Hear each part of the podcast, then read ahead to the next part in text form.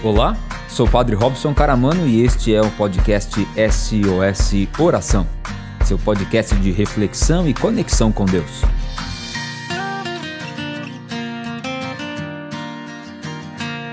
Fargone Comércio e Representação. Atendimento personalizado em todas as culturas. São mais de 19 anos de experiência no mercado regional, somando satisfação e qualidade de resultados. Fargone Comércio fornece produtos para todos os cultivos: flores, bioestimulantes para orquídeas, nutrição vegetal, calcário, gesso e adubos em geral, inclusive espuma fenólica para a produção de mudas. Fargone Comércio e Representação. Rua George Pitac, 282 no Jardim São Paulo. Atendimento das 8 às 18 horas. Fone 16 99614 6247. Siga arroba Fargone Comércio nas redes sociais.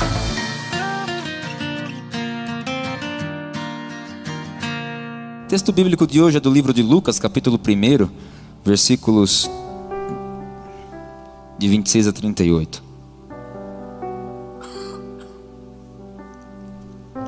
Lucas 1, de 26 a 38, e diz assim: No sexto mês, o anjo Gabriel foi enviado por Deus a uma cidade da Galiléia chamada Nazaré, a uma virgem noiva de um homem de nome José, da casa de Davi.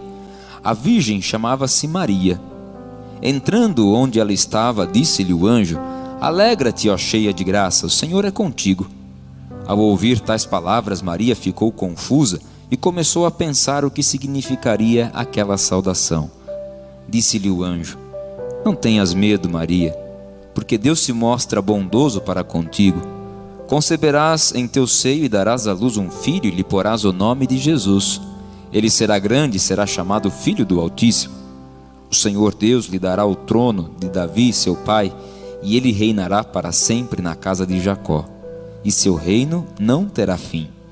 Maria, porém, perguntou ao anjo: Como será isso se não conheço, se não vivo com homem algum? Respondeu-lhe o anjo: O Espírito Santo descerá sobre ti, e a força do Altíssimo te cobrirá com sua sombra. Por isso, o santo que vai nascer será chamado Filho de Deus. Isabel, tua parenta, também ela concebeu um filho em sua velhice, e está no sexto mês aquela que era chamada estéreo, porque nada é impossível para Deus. Disse então Maria: Eis aqui a serva do Senhor, faça-se em mim segundo a tua palavra. E o anjo retirou-se de sua presença. Palavra da salvação. Vamos aplaudir a palavra de Deus.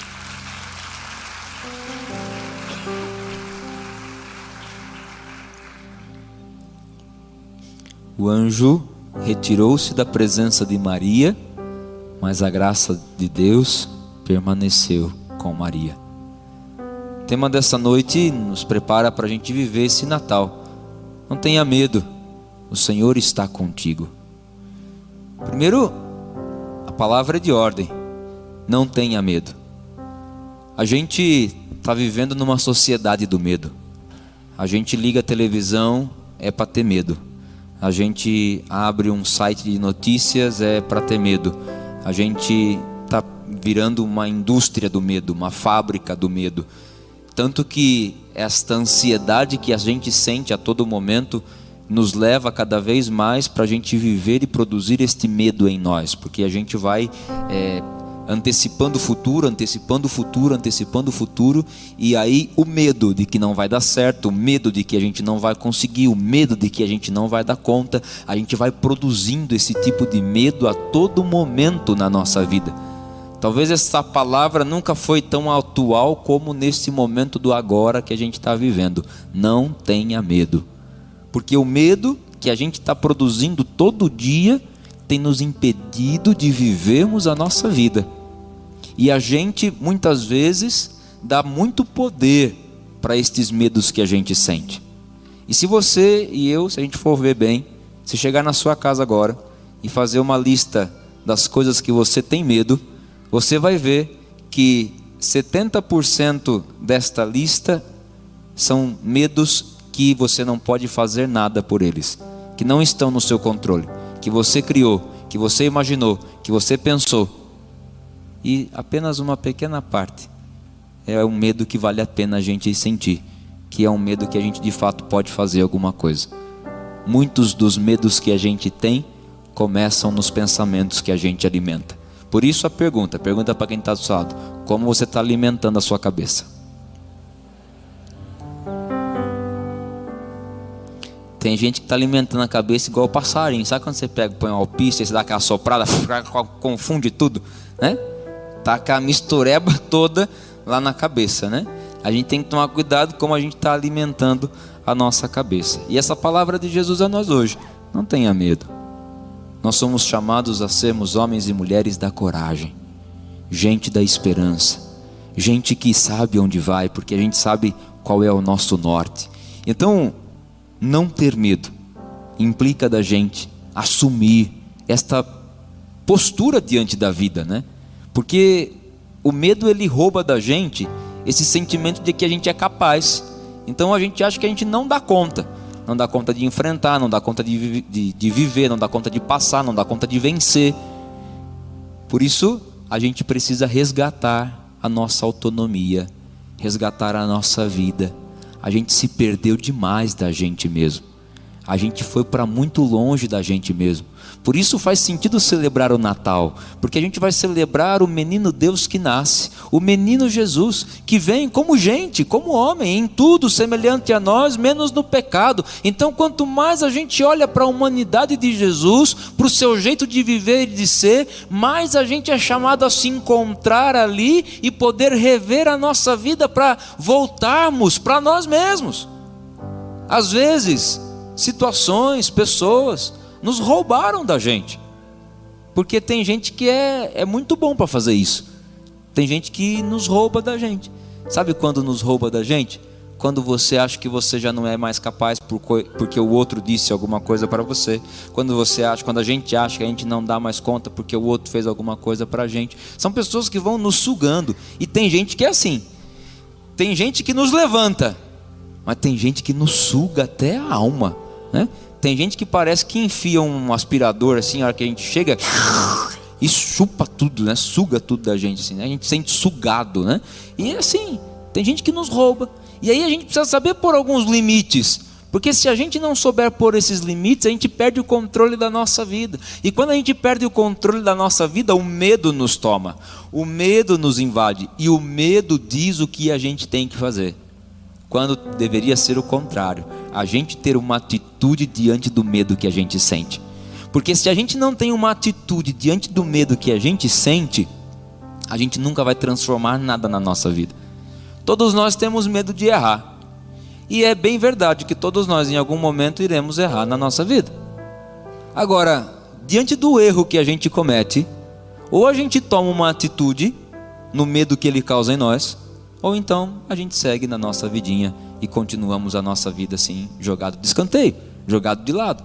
O que faz a gente ser e escrever a nossa história e fazer essa história ser única e ser bela, não é a quantidade de erros e acertos que nós temos na nossa vida, mas é a capacidade que a gente tem de ter sempre uma atitude diante das situações que nos desafiam. A gente ter sempre uma atitude diante dos medos que a gente enfrenta para seguir para continuar. Hoje tive a oportunidade de ir ao hospital, a Santa Casa. Fomos fazer uma visita lá aos doentes, junto com junto com o bispo da nossa diocese. E passando pelo corredor ali da Santa Casa, na portaria, uma gritaria e, e muito choro. E uh, passando, então deu para perceber que alguém ali estava chorando a morte de alguém, estava recebendo a notícia naquele momento de que alguém tinha morrido, né? E aquele desespero, né? Aquele desespero da morte e agora e o que fazer, né? E aí eu pensava assim, como a gente às vezes sofre por coisas que a gente não precisaria sofrer não é? Diante de alguém, diante de uma mãe que perde um filho, de um pai que perde um filho, de um filho que perde uma mãe, que perde um pai. As nossas dores, às vezes, ou os medos que nós alimentamos, se tornam tão pequenos, são tão administráveis, perto de algumas situações e realidades tão duras que a vida nos impõe e que nem sempre tem muito que a gente fazer com ela. E aí, eu pensava isso, né? Que valor que a gente está dando para os problemas que a gente enfrenta. Porque tem alguns problemas que a gente valoriza demais. E esse supervalorizar de alguns problemas nos faz cair num medo profundo que nos impede de viver. Se a gente pudesse pensar, e aqui para todos nós, fazer uma escala dos valores dos nossos medos, né? começar a dar valor para cada medo ou para cada problema que a gente enfrenta, a gente vai ver que talvez tem problema que não merece o valor que a gente está dando, porque na escala dos, desses problemas eles são muito pequenos e são eles que por vezes nos fazem cair no medo profundo da vida. No medo profundo da vida. Porque pior do que aquelas realidades que a gente não tem o que fazer, são aquelas que a gente cria, que não existem, que poderão nunca acontecer, mas a gente sofre por elas e a gente reduz a nossa vida a elas. Por isso, não ter medo. Imagina você, o coração de Maria, uma jovem menina de Nazaré, e menina mesmo, nos seus 15 anos de idade, numa sociedade completamente machista, a gente romantizou demais o cristianismo. A gente romantizou demais a Sagrada Escritura. A gente romantizou demais os personagens bíblicos. Romantizamos demais Maria, romantizamos demais Jesus, e isso nos impede de ver a, a, a, a, realidade dura que esses personagens, que essas pessoas viveram. E é por isso que a gente tem gente hoje muito atrapalhada vivendo a fé e vivendo uma fé muito atrapalhada, porque romantizou demais. E é uma realidade difícil. Você se coloca agora, você se coloca agora no lugar de Maria, uma menina com 15 anos de idade, numa sociedade completamente machista e que ela diz o quê? um anjo me apareceu e disse que estou grávida pela ação do Espírito Santo. Você já imaginou? Você já imaginou? O medo, a incerteza no coração dela. Depois de José, ela estava prometida em casamento. Então, o anjo, quando lhe aparece, diz: Não tenha medo e Maria assume isso. Mas ela só foi capaz de não ter medo, porque ela tinha os seus olhos fixos em Deus. Ela sabia onde estava a confiança dela. Por isso, Maria não estava preocupada o que ia comentar dela no Facebook de Jerusalém. Maria não estava preocupada sobre o que iam dizer sobre ela, sobre a vida dela, não porque Maria sabia que a história dela era única e queria salvar a humanidade. E quisesse Deus que eu e você pudéssemos reconhecer que a nossa história é única, onde Deus quer agir e que através de nós Deus quer salvar muitas pessoas. Fala para quem está do seu lado, você não é bombeiro não, mas você apaga muito fogo. E você é chamado a salvar muitas vidas. É, a gente é chamado a salvar muitas vidas. Só que a gente tem que ter os nossos olhos fixos em Deus.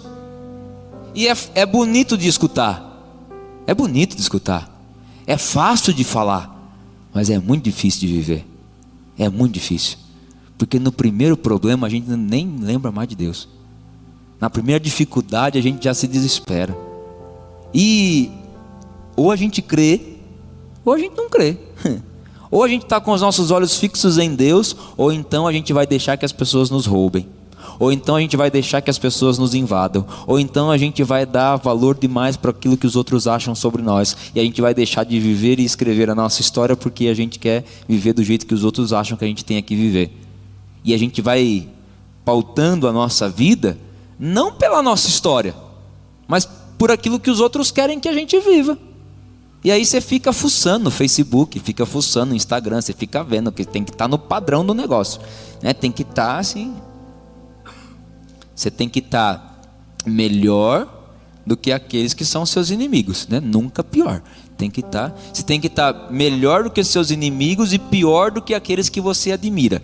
É assim que funciona a lógica da rede social. Né? Então você fica lá vendo, pensa, ai, ai, eu vou postar que eu estou feliz lá, aí a outra ela perdeu o emprego, agora eu vou postar, estou feliz com o meu emprego, só para ela poder bem, né? Então você tem que estar melhor do que quem é seu inimigo. Só que a gente sempre quer estar pior do que quem a gente admira. Aí vai, a gente fica olhando assim, ai, nossa, um dia eu quero estar tá lá, um dia eu quero chegar lá. E nisso de querer mostrar que a gente está bem e a gente se colocar como último lugar, a gente nunca escreve a nossa história. A gente nunca faz a nossa vida. E o medo nos toma. Por isso, não tenha medo. Não tenha medo de assumir quem você se tornou.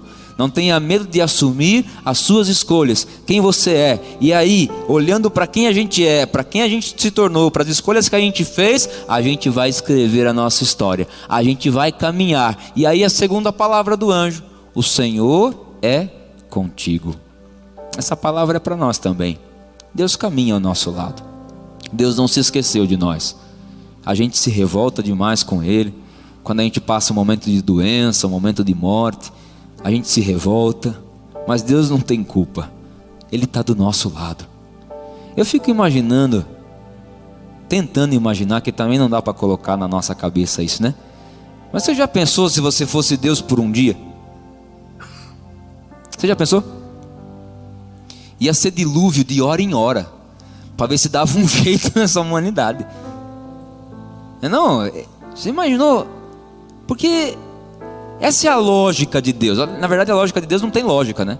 Por isso que o cristianismo ele escandaliza. O escândalo da cruz não é porque, ai, a cruz, ai, cheio de sangue, nossa, estou escandalizado. Não. O escândalo da cruz é porque Jesus se fez bandido, se fez ladrão, para salvar a mim e a você. Que muitas vezes a gente não se perdoa dos erros que a gente comete.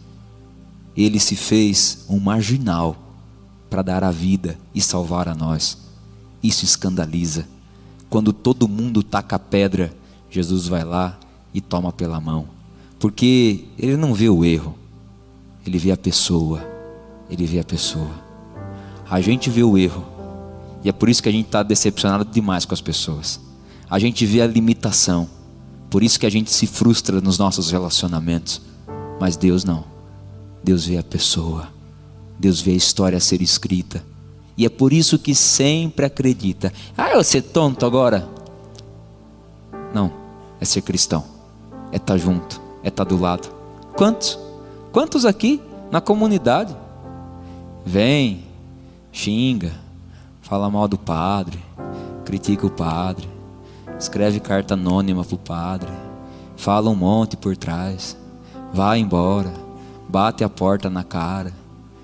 Aí depois volta e a gente aceita, e a gente acolhe, e a gente caminha. A vida que segue. Deus é assim com a gente. Deus é assim. Perdoa sempre. Porque Ele não leva em conta a nossa falta. Ele leva em conta a nossa vida. Deus leva em conta a sua vida. Por isso ele não desiste de caminhar com você. Deus leva em conta a minha vida. Porque se ele levasse em conta a minha falta, ele já teria me abandonado há muito tempo. Mas ele leva em conta a minha vida. E é por isso, não tema, o Senhor está contigo. Mas eu não sou merecedor, não interessa. O Senhor está contigo. A presença dele é, um, é como um presente. Presente é assim. A gente ganha um presente, a gente faz, o, faz com ele o que a gente quer. A presença de Deus na nossa vida é um presente. Você faz com ela o que você quer. Se você quer acreditar, você acredita, segue a sua vida na fé.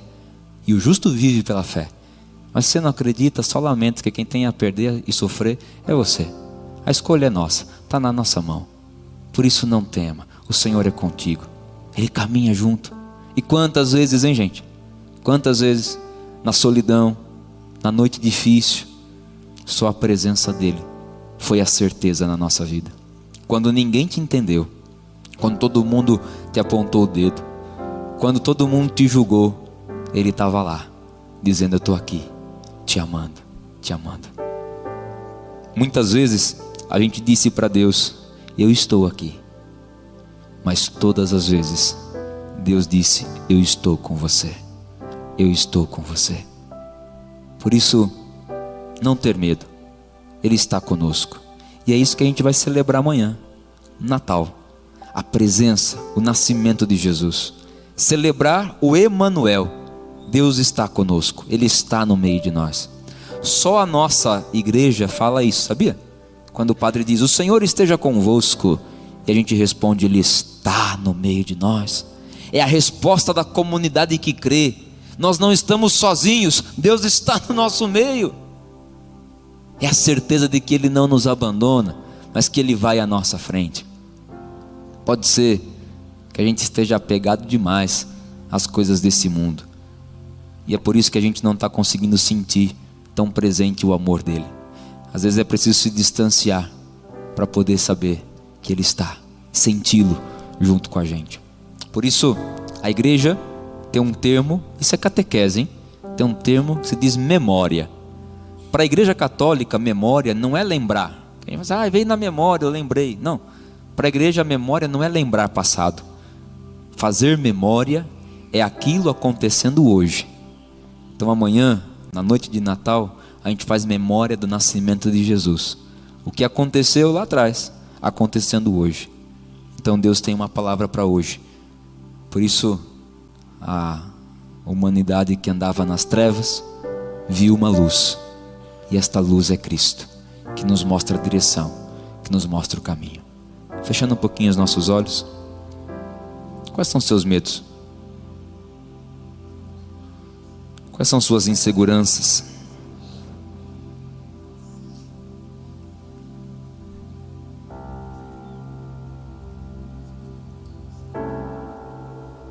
Nós somos chamados a refletirmos na nossa vida a imagem de Jesus.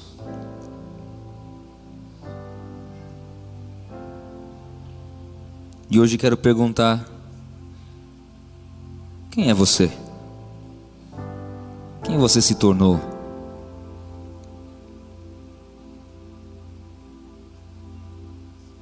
Talvez você se deixou levar pelo medo pela solidão, se perdeu.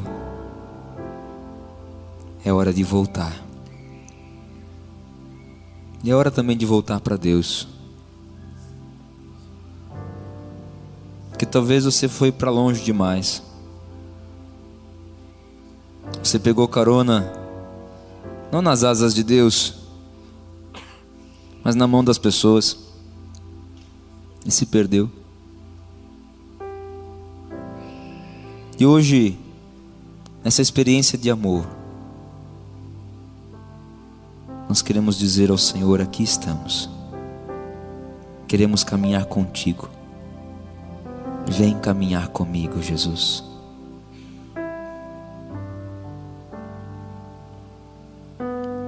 Tinha tanto tempo que a gente não se encontrava. Tinha tanto tempo que eu não te sentia. Mas hoje quero falar contigo, porque eu voltei, Senhor. Não me acostumei nos lugares que andei, nas terras que passei. Voltei aqui, Senhor, para pedir que o Seu amor possa me envolver.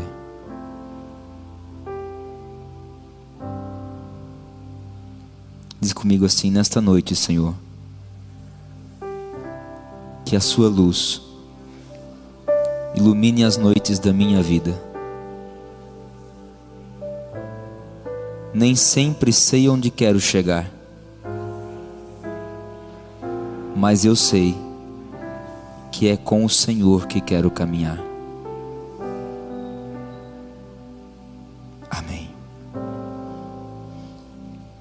Olhando aqui.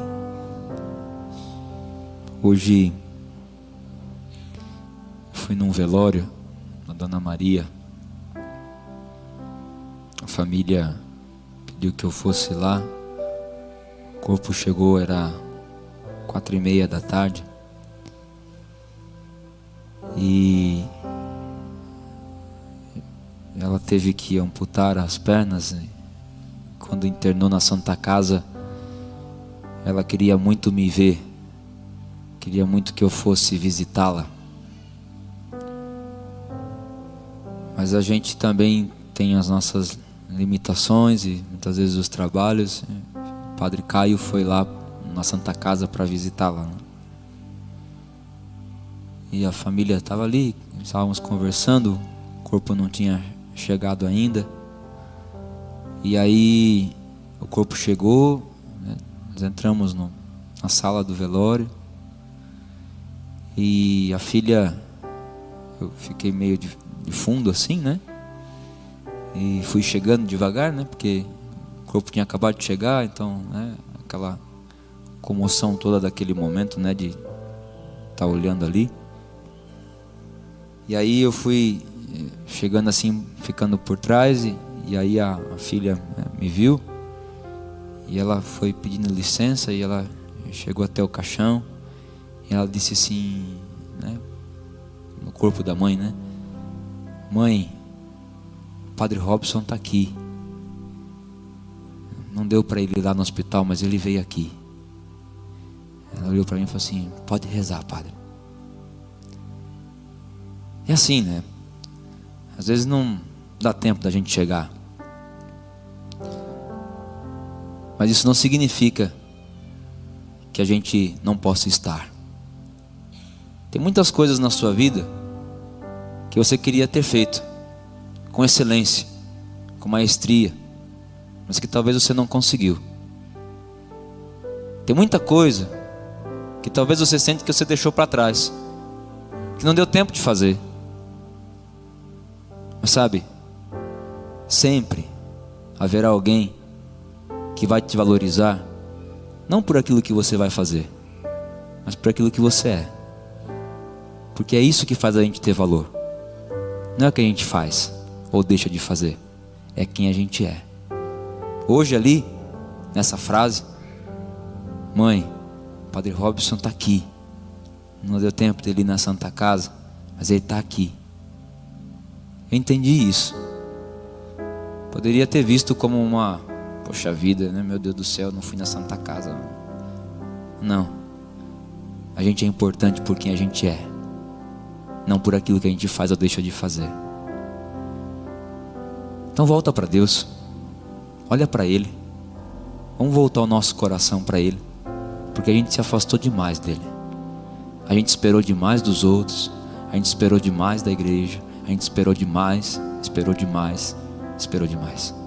E esquecemos de Deus. A gente fala com tanta gente, né? No nosso dia. Olha o seu WhatsApp como é que tá cheio de conversa. Você vai ver que tá, tem um monte de conversa no seu WhatsApp. Faz um grupo com você mesmo, escreve Deus. Vai mandando mensagem lá para ele também. Quem sabe assim te ajuda a rezar um pouquinho mais no seu dia. Né? A gente até esqueceu como é que liga, né? A gente só, só recebe ligação para cobrança da Vivo e da TIM. A gente nem lembra mais como é que fala, como é que é falar com alguém, né? E é por isso que aí também a gente esqueceu de falar com Deus. E é preciso às vezes dar um dar uma alô para Deus. Às vezes é preciso falar para ele: "Alô, Deus". Como diz a música, né? Alô, meu Deus. Fazia tanto tempo que eu não mais te procurava. Alô, meu Deus, senti saudades tuas e acabei voltando aqui. Andei por mil caminhos e, como as andorinhas, eu vim fazer meu ninho em tua casa e repousar. Embora eu me afastasse e andasse desligado, meu coração cansado resolveu voltar. Eu não me acostumei nas terras onde andei. Eu não me acostumei nas terras onde andei. Olha para quem está do seu lado, olha bem nos olhos dele. Fala, não perde tempo não. Você tem valor por quem você é. Não se perca de você. Amém? Muito bem. Quero convidar você nesse momento a ficar em pé. Se quiser levantar esse teu irmão aí, já dá um abraço nele. Fala para ele, volta para Deus.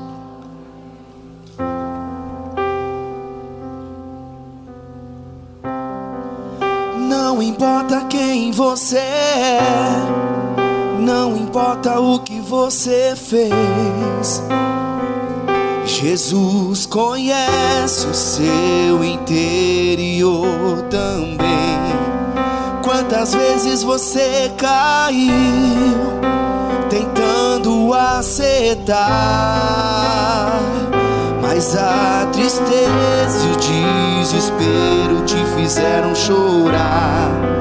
Não importa pra onde você foi, se na escuridão da noite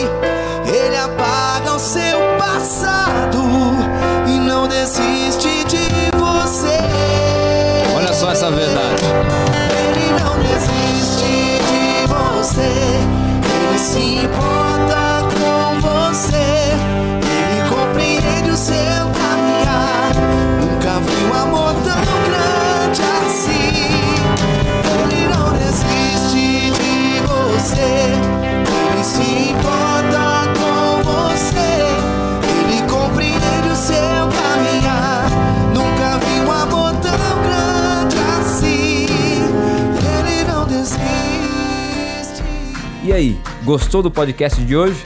Nos acompanhe aqui no Spotify e também no Facebook e Instagram SOS Oração. Até que de novo a gente se encontre e desejo que o Senhor te abençoe e te guarde coragem.